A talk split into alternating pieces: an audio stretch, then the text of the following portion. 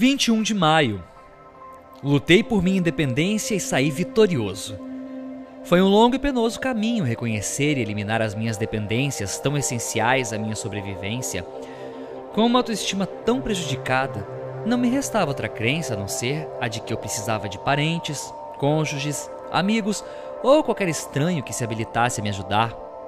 Tinha me convencido de que eu era inútil e de que eu não sabia fazer nada sem a orientação ou a responsabilidade dos outros. Só me restava o consolo dos vícios que anestesiavam a minha dor e o sofrimento.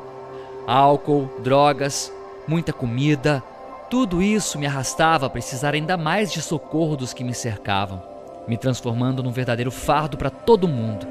Toda vez que eu pedia dinheiro, ficava cada vez mais refém da minha dependência dos outros. Só quando eu tive um despertar espiritual é que percebi a perversidade desse comportamento que funcionava como um carrossel que me levava sempre para o mesmo lugar desespero e carência por mais atenção. Então, rompi voluntariamente com qualquer ajuda de quem já tinha contado nos meus tempos de dependência.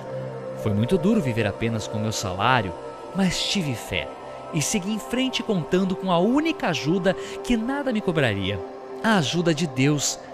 Quando me dei conta, estava lá eu, livre de qualquer manipulação, livre de qualquer cobrança, nada mais pedia e, portanto, nada mais havia para ser cobrado. Livre, afinal. Meditação para o dia. Peça em oração a quem tem o poder de dar sem nada precisar em troca. Peça a Deus. Toda a riqueza, paz, amor, segurança e saúde vem de Deus é a nossa única fonte permanente de prosperidade e abundância verdadeira.